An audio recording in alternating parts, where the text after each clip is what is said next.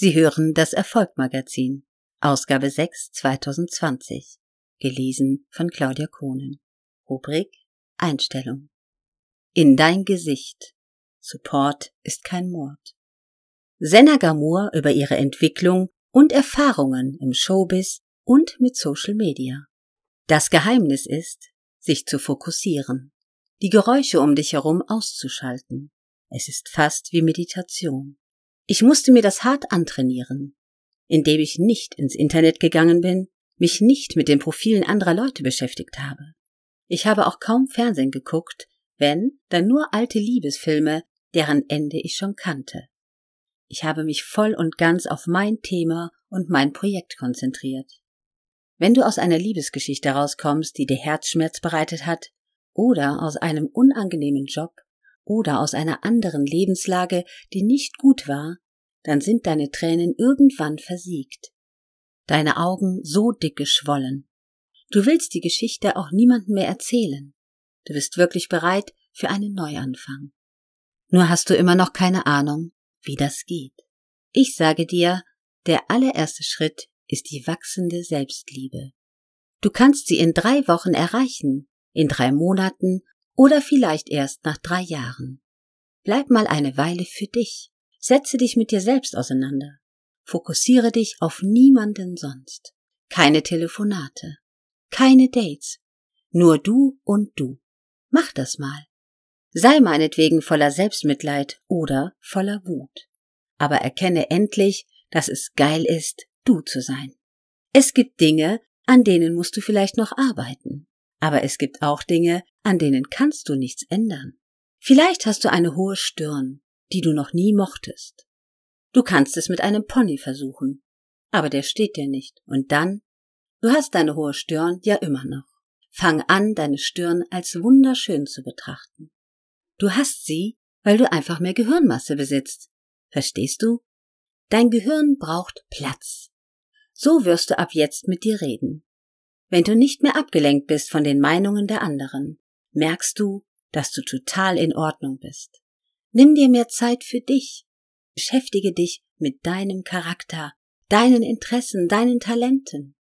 Das ist der erste Schritt zum Erfolg. Dann nimmst du ein Blatt Papier und schreibst auf, was du wirklich willst im Leben. Sei nicht bescheiden. Selbst wenn du Präsidentin werden willst, schreib es hin. Vielleicht wirst du eines Tages Präsidentin von den sieben Zwergen. Aber du bist eine Präsidentin geworden. Stell dir das alles vor. Meditiere darüber, komm zum Einklang mit dir selber.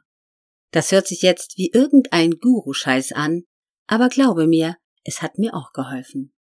Und zum Einschlafen, denn du brauchst gesunden Schlaf, kannst du dir Delfingeräusche anhören oder Wellen oder Vögel im tropischen Regenwald. Leute, das habe ich auch gemacht. Und es war echt gut. Es hat meine Gedanken beruhigt. Und in der Ruhe liegt bekanntlich die Kraft. Wenn du die Selbstliebe langsam fühlst, wie sie jeden Tag ein bisschen wächst, dann bist du bereit für alles andere, was kommt. Für die Arbeit, die Zweifel, den Gegenwind. Aber auch für die Veränderung, den Erfolg, die Glücksmomente. Aber du musst vorher diesen ersten Schritt machen. Du musst dich selbst akzeptieren. Loyalität fängt bei dir selbst an. Sei dir gegenüber loyal. Nur wenn du dich selbst liebst, kannst du zu dir stehen. Und warum das so wichtig ist, das erkläre ich dir später noch. Was dich von deiner Selbstliebe auch ablenkt, sind deine Fake-Accounts. Mit denen guckst du dir heimlich Leute an, die du nicht magst. Vielleicht fühlst du dich in dem Moment besser, wenn du über ihre Dummheit lachst. Trotzdem nimmt es dir deinen Fokus. Ich habe damit aufgehört. Das war hart, so ähnlich wie mit dem Rauchen aufzuhören. Am ersten Tag ging's mir nicht gut.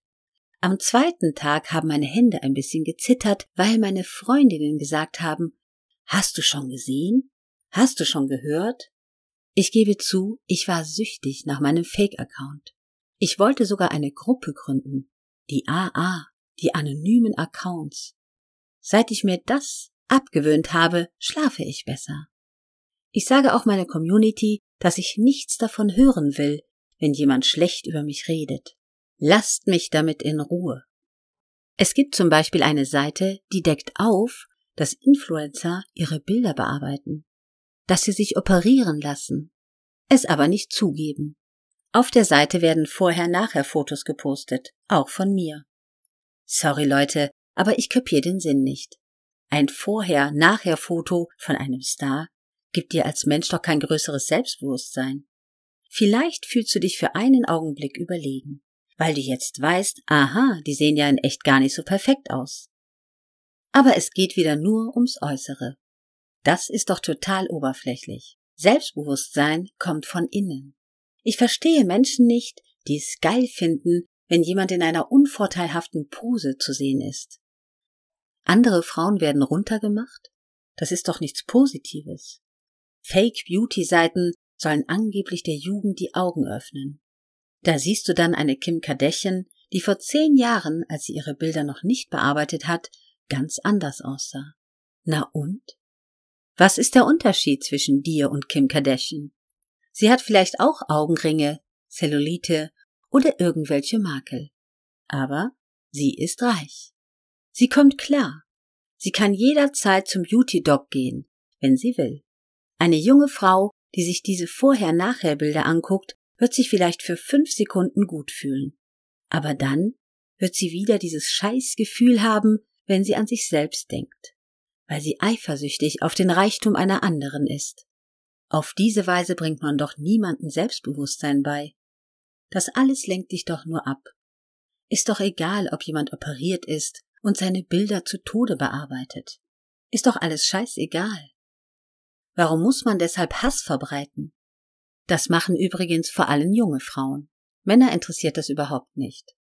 Und eine reife Frau, die hat einen Job, Kinder und einen nervenden Mann zu Hause, die hat überhaupt keine Zeit für so einen Bullshit. Menschen, die Selbstliebe empfinden und erfolgreich sind, beschäftigen sich gar nicht mit solchen Seiten. Ich beschäftige mich auch nur damit, weil ich betroffen bin. Leute, ich sag's euch. Es gibt keine hässlichen Menschen. Es gibt nur Menschen mit wenig Selbstwertgefühl. Denn Selbstwertgefühl ist harte Arbeit. Glaubt mir. Anstatt auf solche Seiten im Internet zu gehen, guck lieber in dich rein. Wenn du deine Zeit damit verbringst, auf andere zu schauen, läuft deine eigene Zeit ab. Du wirst nie erfahren, wer du wirklich bist. Außerdem, es gibt keine Vorbilder auf Instagram. Dein Vorbild sollte deine Mutter sein, die 44 Stunden in den Wehen lag und dich rausgepresst hat. Oder vielleicht ist es jemand anders aus deinem inneren Circle, der einen tollen Charakter hat und Gutes tut. Oder nimm dich selbst zum Vorbild Versuche eine bessere Version von dir selbst zu werden. Versteht mich nicht falsch. Ich mag es, andere Menschen anzuschauen. Ich mag es, Geschichten über andere Menschen zu lesen. Aber ich brauche keine Bilder, um mich auf Kosten anderer besser zu fühlen. Ich will aus meinem eigenen Körper heraus sagen, boah, das bin ich. Es ist so geil, ich zu sein, das will ich schaffen. Dieses Gefühl will ich erreichen ohne dabei eingebildet, arrogant oder narzisstisch zu werden. Ich will einfach stolz auf mich sein. Für mich heißt Feminismus, dass wir unseren Wert kennen, dass wir uns so nehmen, wie wir sind und sogar unsere angeblichen Makel zu schätzen lernen. Ich mache mich stark für mein Geschlecht und schwäche es nicht. Von anderen Frauen hässliche Bilder posten, das ist doch nur Zickerei. Da kann ich nur sagen, kommt mal klar, Leute. Unsere ganze Gesellschaft ist unzufrieden. Aber wer keine Selbstliebe spürt, dem helfen auch keine Filter und keine Fake Beauty Seiten. Ich frage mich oft, warum gerade Frauen so hasserfüllt sind. Ich glaube, das hat mit den Medien zu tun, die uns eine bestimmte Vorstellung von Schönheit und Erfolg vermitteln. Immer wieder wird ein neues Ideal ausgerufen. Erst kleine Nase, jetzt großer Arsch. Was ist mit den Frauen, die keinen großen Arsch haben. Mein Arsch ist ein 90er Jahre Arsch. Er ist sehr vielseitig. Manchmal sitzt er weit oben und manchmal im ersten Untergeschoss. Sind wir Frauen mit den kleinen Ärschen nicht weiblich? Die unsichere Frau mit dem flachen Arsch wird vielleicht zum Beauty Doc gehen und sich einen Riesenarsch implantieren lassen. Trotzdem findet sie sich nicht schön. Was macht sie dann? beschafft sich einen Fake-Account und projiziert ihre Unzufriedenheit auf andere Frauen? Zu Popstars Zeiten war ich überhaupt nicht auf dem heutigen Level meines Selbstbewusstseins. Ich dachte, meine Beine sind viel zu dünn. Ich fand meinen Körper nicht schön. Das war aber nicht der Grund, warum ich mich nicht für ein bekanntes Männermagazin ausgezogen habe, als damals die Anfrage kam. Warum soll ich mich ausziehen, um in einer TV-Show weiterzukommen? Damit ich am Ende in die Band komme? Das habe ich absolut abgelehnt. Aber guess what? Ich kam bei diesem Magazin später trotzdem auf die Titelseite. Ich trug eine Tunika und eine Radlerhose. Ich wollte selbst entscheiden, ob und wann ich mich im Bikini zeige. Letztlich habe ich es erst mit 37 Jahren gemacht. Wir waren im Thailand-Urlaub, weit weg vom Schuss, auf einer Insel. Ich bin den ganzen Tag im Bikini rumgelaufen und es war total normal. Ich habe mich absolut wohlgefühlt mit mir selbst. Da habe ich dann das Bild auf Instagram gepostet. Vorher habe ich allerdings noch mit meiner Freundin diskutiert. Dürfen wir das? Was sagen die anderen? Bis mir einfiel, seit wann frage ich andere um Erlaubnis? Ich habe das Bild meiner Mama geschickt und meiner Schwester. Sie waren natürlich dagegen. Aber sie meinten, wenn du's machen willst, mach halt. So ist es bis heute. Meine Familie akzeptiert meine Entscheidungen, aber auf Instagram muss ich mit fremden Menschen darüber Diskussionen führen, wie ich was zu machen habe? Entschuldige mal, manche wollen es einfach nicht raffen, dass ich sie nicht fragen muss. Ihr könnt jetzt sagen, okay, aber bei Popstars hast du gesagt, dass du dich niemals ausziehen wirst. Stimmt. Nur gibt es einen Unterschied zwischen einem Männermagazin und Instagram. Es ist mein fucking Account. Wenn ich keinen Bock mehr auf die Fotos habe, lösche ich sie raus. Bei einem Magazin hätte ich diese Macht abgegeben. An den Fotografen, den Redakteur, den Verlag. Meine Beine habe ich vor Monrose jahrelang in Hosen versteckt. Aber als ich zu Popstars kam, gab es eine Stylistin, die uns die Kleider genäht hat. Wir mussten in Unterwäsche vor ihr stehen, damit sie Maß nehmen konnte. Die Frau kam aus den 80er Jahren. Sie war rebellisch, feurig, hatte eine wilde Mähne. Purer Feminismus auf zwei Beinen, ein Wirbelwind. Ich war total fasziniert von ihr.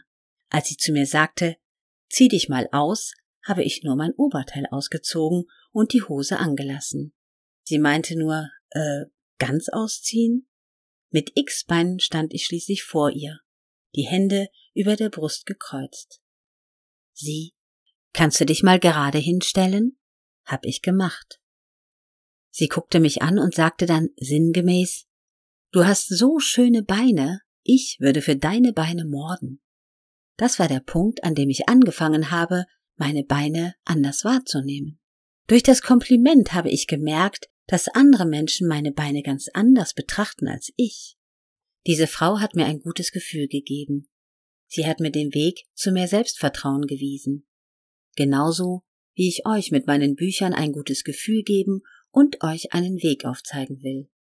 Bei meiner Live-Show spüre ich dieses starke Gefühl auch, dass Frauen sich gegenseitig geben können. Das ist eine wunderbare Erfahrung. Frauen, die sich selbst lieben und diese Liebe weitergeben können. Eine dieser Frauen zu werden, das sollte dein erstes Ziel sein. Das Buch von Senna Gamur mit dem Titel In dein Gesicht ist im August 2020 im Uli Stein Verlag erschienen.